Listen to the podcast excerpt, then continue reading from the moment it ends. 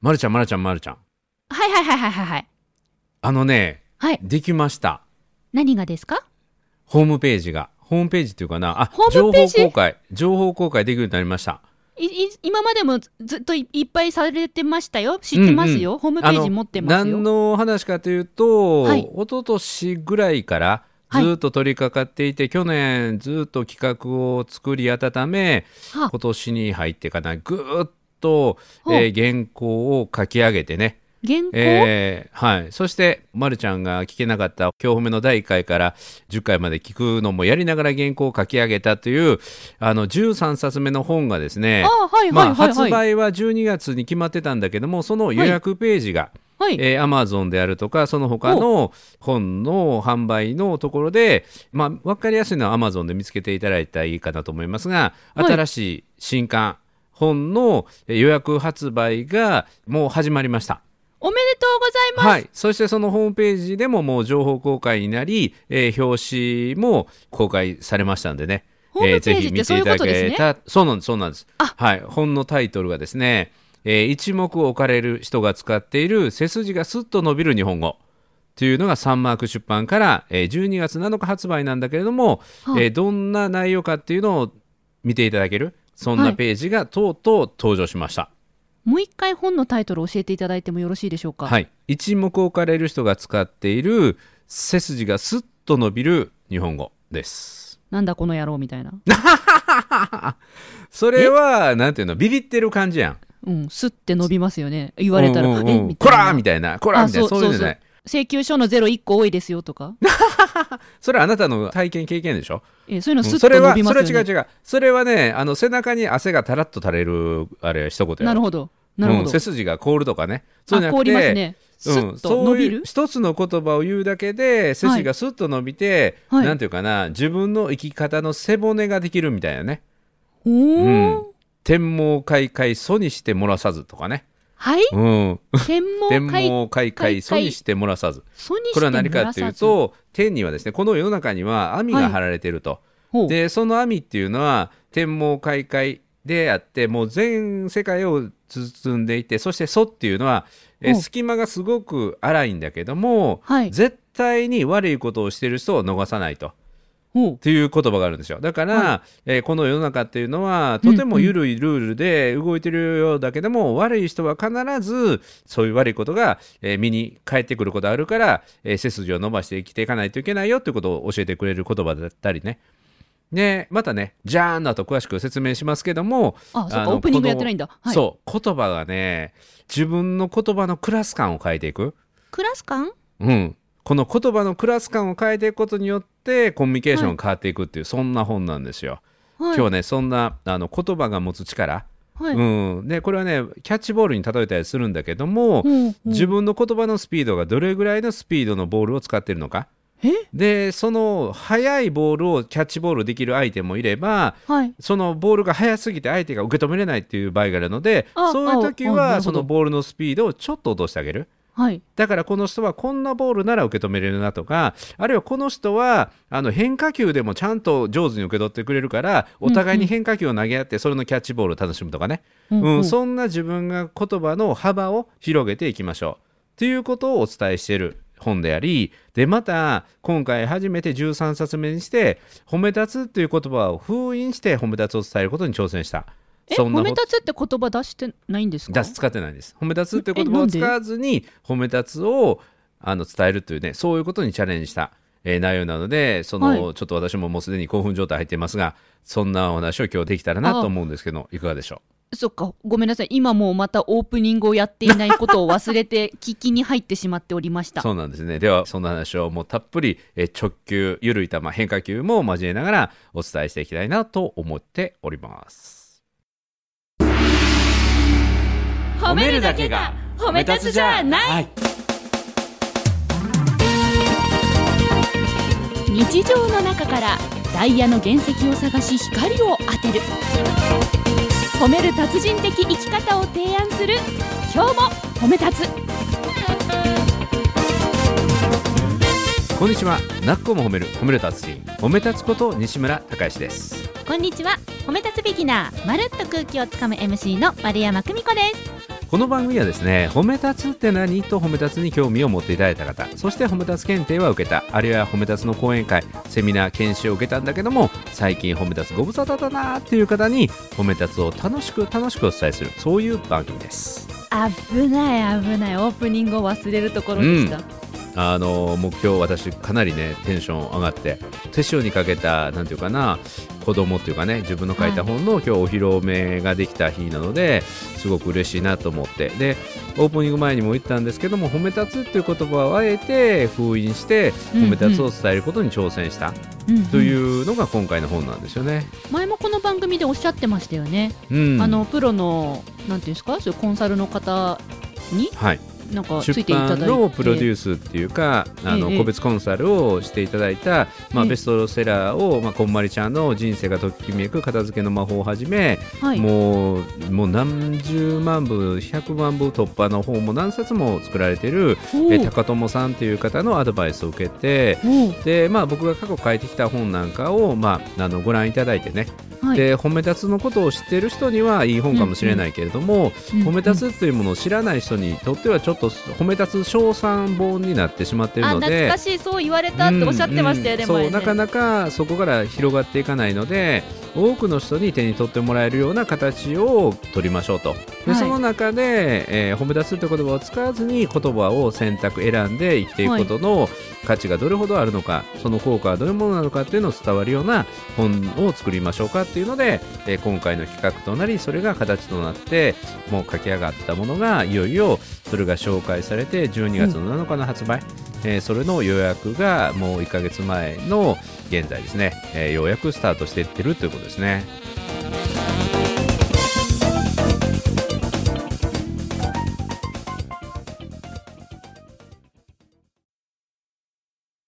なるほど。褒め立つっていう言葉を封印して別の言葉で本を作っていって、その一つの言葉がさっきの「点々」なんですか？シャンシャンですっけ？何ですっけ？トントン。なんだっけ？なんか点々みたいな。全然残ってないな。天網開会疎にしてもらさず。あ開会か。うん。開会あ意味は分かってます。い意味は分かってますよ、うん。あの世のう中意外と緩いことがあってそのザルの網がこう、うん。大きめに開いてる部分もいっぱいあるんだけど、悪いことしてる人は必ず、うん。結局最終的にはそのザルの網の中にあの引っかかっちゃうから世の中お天道様は見てるんだよっていう意味ですよね、さすがやね。それ開会ですよねうんうんうんうん開会ね。うん点々じゃない開会ですよねそうそう。ん覚えたもう覚えたうん。知識はないけど知恵がすごいね。うん。さすがやわ。今の褒めてます？褒めてます褒めてます褒めてます？あ褒めてます、うんうんうんあありがとうございますそう知識っていうのは本で学べるものだけど知恵っていうものはええ体験を通じてしか学べないものやからね。そうですね、うん自分うんはあのどちらかというと記憶力よりもあのうん培った能力の方でやらせていただいております。はい、うんうんうんもう反射もううん行き当たりばっちりみたいな感じやね。うんうんうんそんな感じやね。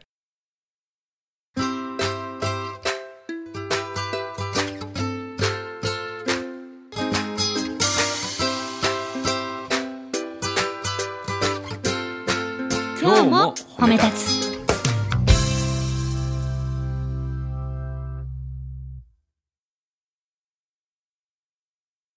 西村さんの新刊新しい本は、うん。ねそういうちょっと難しめで一瞬何それっていう言葉とそれをなんかうん分解した分かりやすい言葉とが載ってる本なんですか？すごいねその通りその通り。で今使ってる言葉をはいワンクラス上げていく？あそうさっきクラス感っておっしゃってましたよね。あ、うんうんそクラス感って言ったのはうん。クラスってそうかレベルみたいな意味ですね。そうそうあのね、はいはいはい学級の教室のクラスじゃなくて、ええ。飛行機でいうところのファーストクラスビジネスクラスエコノミークラスのクラス。はいなるほど。だから今までエコノミークラスの言葉を使ってるならば、はい。ビジネスクラスの言葉っていうのはこういう言葉があるんですよって。はい。で今ビジネスクラスだったらたまにはファーストクラスの表現にも挑戦しましょうって。はい。人は一クラス上のものに憧れを持つのではい自分たちが普段使ってる言葉のクラス感はい、うん、難しさであったりとか、まあ、その言葉が伝える教養っていうのがあるんだけれども、はい。この人はどういう人物であるかっていうのを言葉にはね、うん。相手に自分が伝えたいメッセージを届けるっていう機能とともに、はい。その人がその言葉を使う人がどれぐらいの知識、はい。を持つ人なのかっていうことも相手に伝える機能っていうのがあるんですね。でそれを相手に合わせて使い分けていく。だから実は難しい表現を知るためにはそれを噛み砕いたはい。より分かりやすい表現っていうのも自分が分かっておくことが必要でそれを相手に合わせた言葉の出し入れをしていく。あこの人は少し難しめの言葉を使う方が、印象を残しやすいなとか、あー。そんな言葉の使い方をする、はい相手にこう印象を深くつけるためにたまにはまあ速いボール、はい。うん普段使っているボールも速いボール。あるいは変化球、のはい、そう変化球になる。とあなんか面白いボール投げるなこの人っていうように印象を深くする、だけど一番大事なのはもっとそれを簡単に言えばどういう言葉なのかっていうことを知っておくことがすごい大事なんですよね。その簡単な言葉がクラスで言うとエコノミーに当たりエコノミするんですか、ーなんだけどもそのエコノミークラスでいうとこれで1個上で言うとこれだよねっていうその、えー難しい言葉優しい言葉を織り交ぜていくとだから3あつ4つ優しい言葉で伝えちょっとアクセント。会話をキュッと締めるために難しい言葉も差し込んでいく。だから会話の中で7割8割難しいことを言われると相手は嫌な気分になるんですよ。うん。それがあの8割9割がすごく平易な言葉分かりやすい言葉で表現されそして1個ぐらいわけのわからん言葉がプッと入ってるとあこの人はやる人だなっていう。う。うん、この人はすごい奥行きがあるなってはい。一目置かれていくってことなんですよ。ああなるほど。じゃあ今私がお話を聞きながらあこれ、私エコノミーでこれがビジネスかなって思った言葉の違いがあったんですが、はいはいどうやらもう2ランクぐらい上の話だったみたいです。うん、というふうに難しい言葉それを言い換えた優しい言葉っていうふうにこう展開していくとはい、相手は一つの会話の中でものすごい説得力を感じるんですね。うーんあ、うんそれ私のフィールドかもしれないです。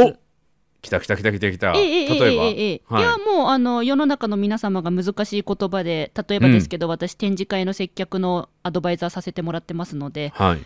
あの今月は本当にその仕事が多いですうん。展示会に出る出展者の方々ははい。独自の技術独自の手法をお持ちですので、うん。うんちょっとインタビューするとすぐに専門用語だったり。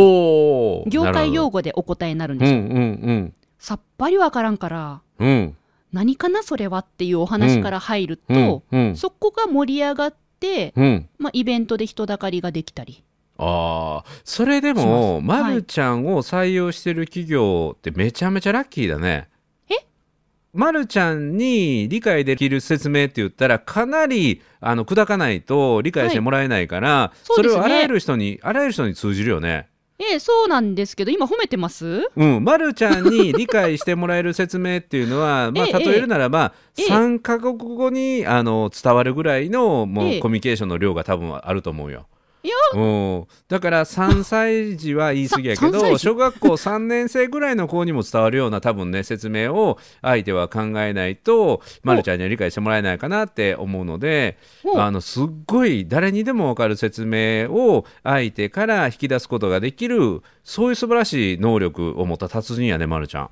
ありがとうございます。ん何なぜ坊やという肩書きでやらせていただいております。何坊や？なぜなぜ坊やね？うん何々坊ややね。何なぜ坊や？な、うん。じゃあ、なぜ何坊や？え、うんうんこれ、何それ？え、何？これなぜ、なんで、うんうん。え、何？なんで？って、うんうん。はい。素晴らしい。もうそれで組み立てられた説明は誰、もうそれで分からへんかったらもうもう諦めるしかないもんね。そうですね。おはあおむね、はあ。あの、伝わらなかった経験はないです。見ず知らずの人であっても、ステージの前にいる人は私の復唱した内容を、ほぼ、うん。ほぼ100%の人がもう必ず理解してくれるみたいです。ねただ、でただと、待って、はい。うん専門家って難しく言いたがる人間やし、はい。難しい言葉同士でつながるコミュニケーションがなんかかっこよく感じるがちなので、それは思います。ね、だからそう難しく言いたくなるんよね。横文字使ったりとかね。うん。その横文字使ってるので会話してる人とか、うん。あのーあと専門用語とかななんかその難しい言葉使いながらああーなんとかでこうだよねってやり取りしてる人見るとうん、やべ超かっこいいって思っちゃう。あーわかるわかる。私絶対できないから。ただ、ま、るちゃんが偉いのはそこで自分も知ったかぶりにして入っていかないっていうことよね。実はほ前はううん。してました。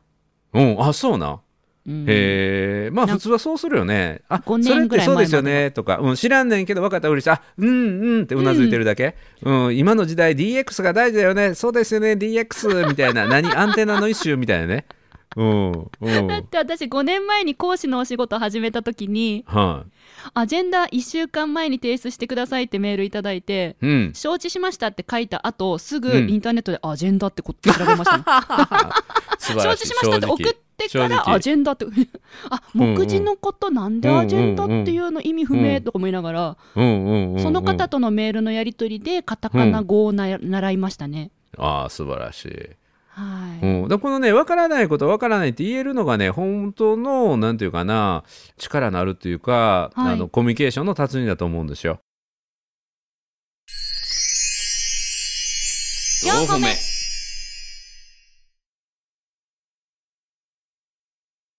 えちなみにですけど、西村さん、うん。あの私いろんな方とその分からないことを聞く立場うん、言葉を多分簡単に分解する立場で仕事させてもらってるんで、はいはいはい、あの2つに分かれるんですよ。難しい言葉を使って話してきた方が、うん。私が素直に言うじゃないですか。うんうん。その今なんておっしゃいま「かいかい?」とかって言うじゃないですか。うんうん。でそこで笑ってくれる、うん笑ってくれたりちゃんと向き合って答えてくれる人もいればうん。真逆の人もいるんです。うん。なんか「お前そんなことも知らんの?」みたいな。バカなの？いやバカなんですよ。バカなん、うん。学問をおろそかにしてきたんだからバカ、うん。あのちょっと待ってください。今画面越しにディレクターさんすごくうなずきすぎです。リスナーさんに見えないからってうなずきすぎね、ん、うん。そう。学問をおろそかにしてきたから学がないわけで、うん。知らない言葉がいっぱいあるんですよ。うん。でもきっと私が知らない言葉は全世界の人が知ってるわけじゃないんですよ、そうそうそそうなんですよ。ううん。だだから別に知らなくったってそれは一人の人間がそういう人がいるって証明なだけだから、うん。そこでなんか怒ったりね、うん。なんかこうツンツンしてこなくてもいいのにってうん。たまにそういう人とも出会います。うん、まあねそそういう人ってすごい損かなと僕は思います個人的にはね。なんか自分のコミュニケーションの中での使える共通言語の中でしか会話をしないというか、コミュニティを作らないとなるとそれすごい狭いコミュニティなのではい、まあ逆にものを知りたいとかっていうのは好奇心の問題だと思うんですよね。はい、であの自分の業界の専門用語はめちゃめちゃ知ってるけれどもそれ以外の業界の専門用語っていうのははい。全然ねわからないでわからなかったら聞くっていうのが、それが素直であり成長かなって思うんですよね。うんううん。んだから例えばあのインバウンドアウアウトバウンドってあるじゃないですか。はい、うん、で、ま、るちゃんだったらそのインバウンドアウトバウンドが、まあ、例えばインバウンドっていうのは最近使ってるインバウンド需要がみたいなね。外国から来た人のあの消費のこととか外国要は外国人が日本にやってくることをインバウンドっっていうんですね。だろうと思ってました。だろう。うんうんだ7割ぐらい、7割ぐらいだろうと思いながら今聞いてました。うんうんうんあそこからですか？あのっていう感じは僕の？いや実はもう一個先のインバウンドアウトバウンドがあるんよえ？うん、これはテレアポの世界のインバウンドアウトバウンドっていうのはまるちゃん知らない？知らないです。インバウンドっていうのはこのテレアポっていうの分かるよね？電話でアポを取ること。はい。うん突撃して。いいいい。そうそうそうそうあのオペレーター電話のオペレーターが、はいあの企業から依頼を受けてインバウンドっていうのは、あの外から自分の会社に、まあうん外注してるんだけどはい。クレームであったりとか使い方の説明を受け付けるのはこれインバウンド業務っていうんですよ。でアウトバウンド業務っていうのは、はい営業を外にかけていってこんな商品があるんですけども、はいえお宅の会社ではどうですかって営業を外に向かって開拓していくテレアポの仕事の舞台のことをアウトバウンド部門というんですよ。で自分とこの会社の一部門のある部門のふりをして外からの質問を受けたり、えーはい返品業務の電話対応するとこれはインバウンド。はい。でこれは僕はテレアポの会社の研修に行って初めて知ったんですよ。うんうんうんうん。あインバウンドとアウトバウンドはこんな意味があるんだってで僕は素直に聞くんですよ、はい。あるいは調べる、うん、するとまた世界が広がるんでで、はいこんなことってそのテレアポの世界では当たり前なんだけど、うんそれ以外の人の中では知らないことっていっぱいあるじゃないですか、そうですね。うん、でそれを誰にでも分かる形にはい言い直す、はいうんっていうのがね僕はコミュニケーションの達人がやることでうん。まさに前の週かな、あのはいまるちゃんのん？あの非常に感銘を受けた小池さん？小池さんのお話。小池さん？あガラガラですよねガラガラ、うん、ガラガラお預かりできますよ。そうそうそうそう。小池さん？そう。はいあのようにあの相手のレベルに合わせて喋る、うん、これがコミュニケーションの達人？キャリーケースじゃなくて私がガラガラって言ったらガラガラって言ってくれた小池さんですね。あーあキャリーケースですね。と言わずに。そう、ええええええ。それがコミュニケーションの高い人であってはい。で今回の僕の本っていうのはなんていうかな優しい言い方を知りながら、うん。優しい言葉の言い換えの難しい言葉はこれですよ一目置かれる言葉の使い方はこれですよ。ただこれを使うには優しい言葉を混ぜながらっていうかそれと同時に使っていくことが、コミュニケーションと相手の理解を促進することになるんですよっていうその一つの言葉に対してファーストクラスビジネスクラスそしてエコノミークラスをまあ4種類ぐらい並べて具体的にこんな使い方をしましょう。でこういう話の中でこういう言葉を入れると話がキュッと引き締まりますよっていうようなことをお伝えしてるんですね。そうなった結果背筋がうん伸びると。そうですね。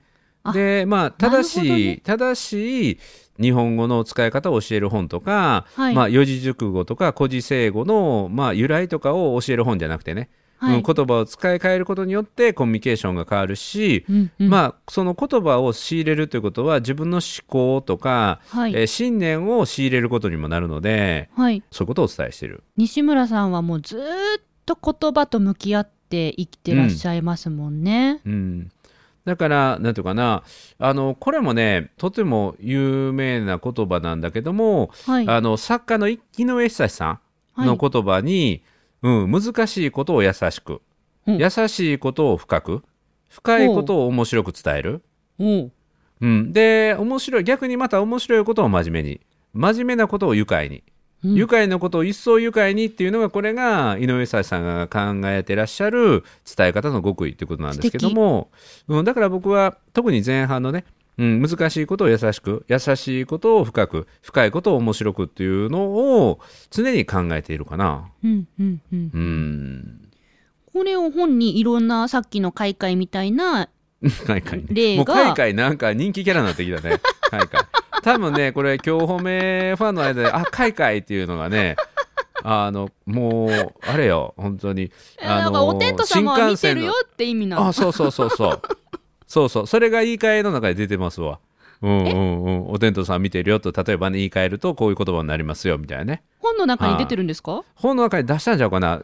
違う言葉かもしれないけどもうんお天道さ西ん見村さんもそうやって認識してるってことですね。えー、私すごくないですか？ちょっと。えすごい自分、だかはいら知識はないけど知恵があるって言ってるでしょ？うん、あとここ一発の,、うん、あの火島のバカ力的なね、うん、バカ力的な。褒めてるんですよね？うんそうそうそう。その今バカ力バカ力 バカがついてる言葉3回言いましたけど褒めてるんですものね。褒めてます、はい、大事なことは3回言うからね。四歩目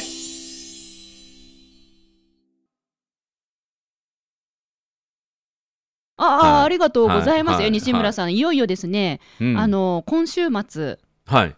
11月6日の土曜日。ほう。私とあるイベントに行くんですよ、オンラインではありますが参加するんですよ、はうん。そこでですねもしかするとこう専門用語を使いたくなったり難しい言葉を話したくなるような方かもがいるかもしれない。その人たちがあのこう認定講師うんという立場で、こうコンテストの予選大会がはい。行われるイベントがありましてね、うんいやなんか今その方々がどうやって話すんだろうなとか。ああなるほどね。人の話を聞くときにうん。今日の今日褒めの内容とリンクさせて聞いたら、うん。より一層お勉強になると感じました。あの今日の内容とリンクするところと、はい、その今認定講師のコンテストがもはい。う予選真っ盛りで、うんえーうん今度この土曜日に来ていただく、ね、11月6日の土曜日の予選の3回目なんですけどもねはい。ものすごいことになってますよ。第1回目第2回目ね。いやー、1回目も2回目も行きたかもうったんですよ。感動の嵐でしたよ。もうみんなもう泣いてるみたいな泣いてるんですか？うんうん、でそんな中でそのリンクする話で言うとこれはい。すごく重要なんだけども、はい。あの講師がしてはいけないことに2つがあって、はい。まあ1つはあの自分が喋ることをマンネリしない、ううん。ん自分が飽き喋ることを何回喋ってても飽きることなく毎回初演のように喋るということが1つあるんだけどもう1つが一番大事で、はい。その部分を今回認定講師コンテストの挑戦者がどこまで乗り越えれるかっていうのがね、えーすごいポイントでね。これは実は本を書く時のポイントでもそうなんですけども、はい。これね今日本目でも喋ったかもしれないんだけどもはい。講師が一番大事にしないといけないことは自分が喋りたいことを喋ってはいけない。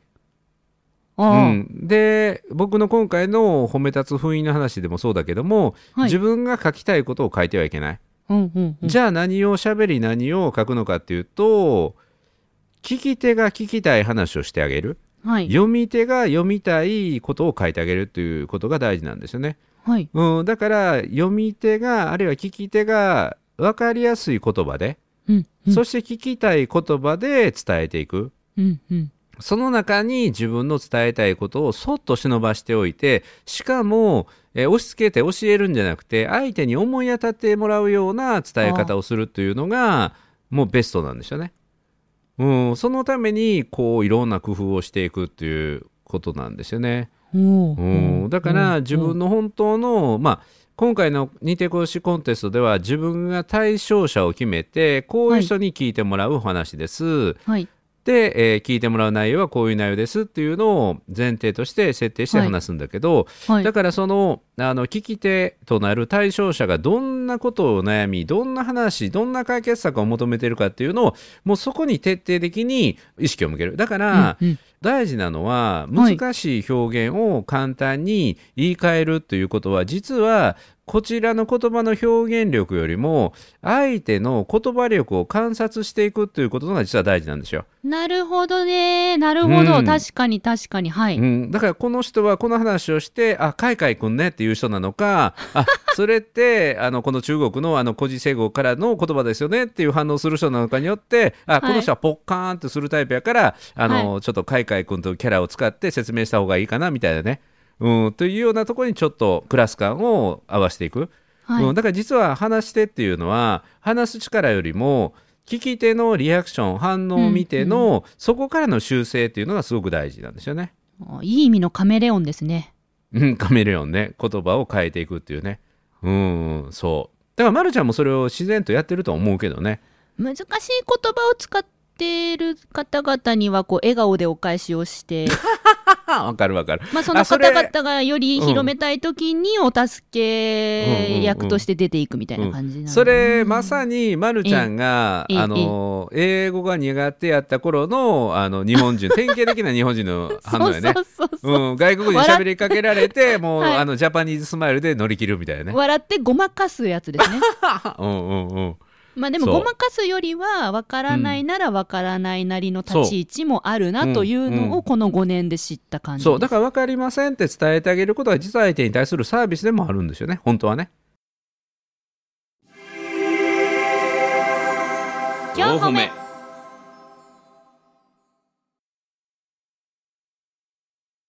サービス？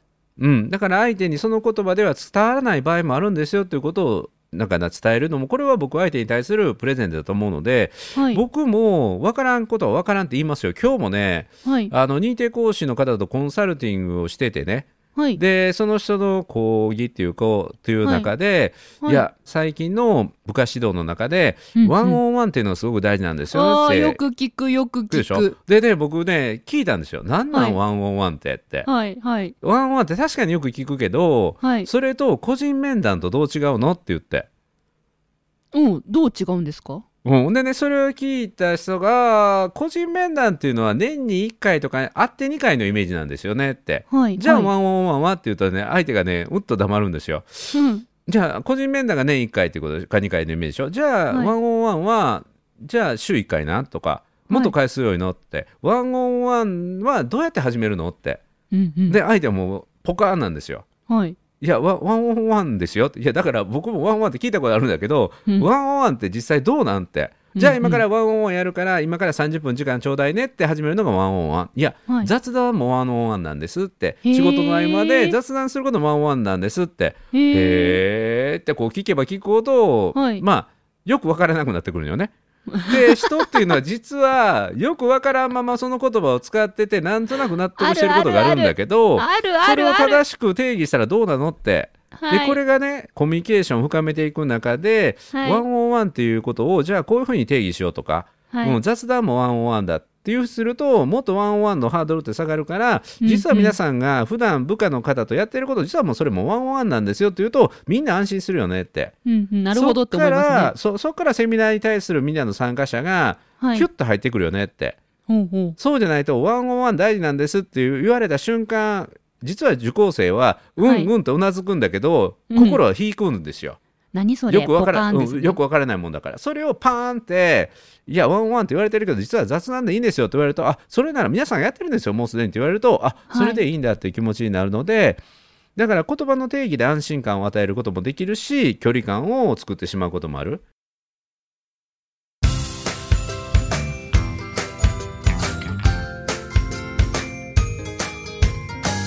褒めるだけが褒め立つじゃない今日も褒め立つ。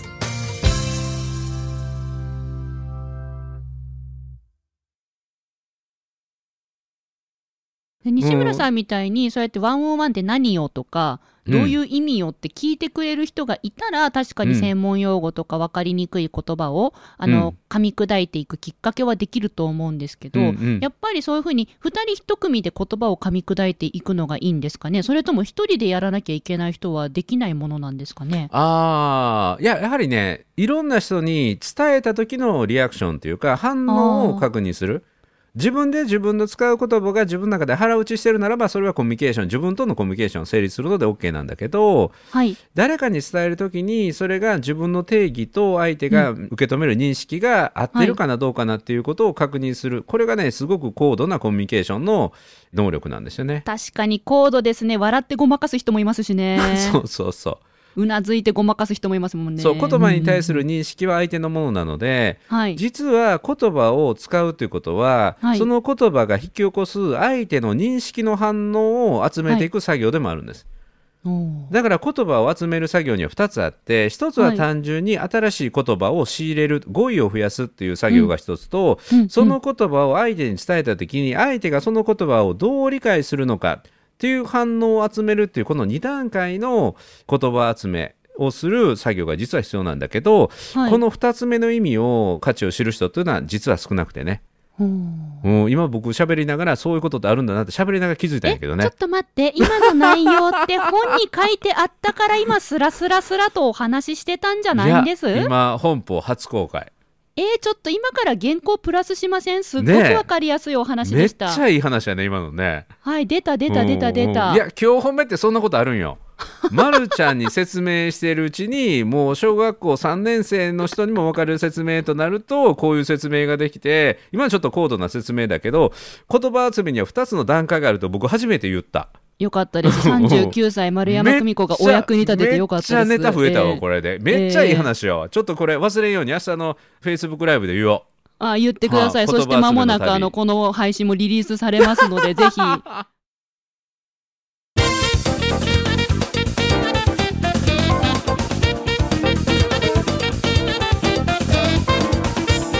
ああのあのあれですよ西村さん増刷したら荷刷りの、あの杉バージョンのやつに、ねこの今の話もちょっと添付できませんかって編集者さんにちょっと、相談してください、え。いやいい話やわ。いやいやもう本当西村さん、うんいろんな方と対談したり、うん。いろんな方と日々お話しする中で、うん。私は西村さんにとって、うん。慶軍の一角になれるようにこれからも励んでまいります。すごい。どこで知れたそれ？え今ねあの西村さんのその新しい本一目置かれる人が使っている、うんうん背筋がスッと伸びる日本語のなんかうん。サンプルが見れるページがあって、おーそうなんですよ。そこにサンマーク出版から、うん、初めにから第一章の終わりまで、はい慶軍の威嚇素晴らしい。乗ってました。びっくりした。急に急に知識つけるからびっくりするやん。やればできる子 YDK でございます。よろしくお願いします、ね。ね。もうカイカイ組んでね今日はおるかと思ったのにまあ結局海外は海外ですね。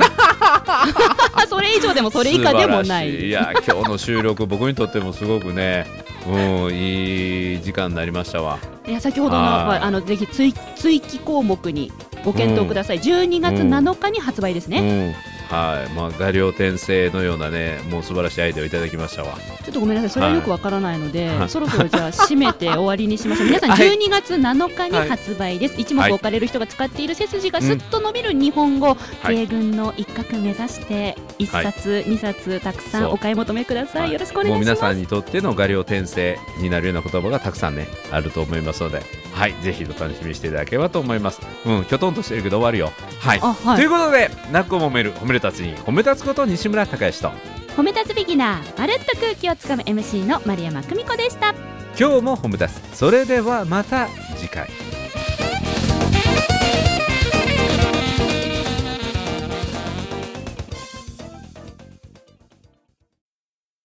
画量画画量点点数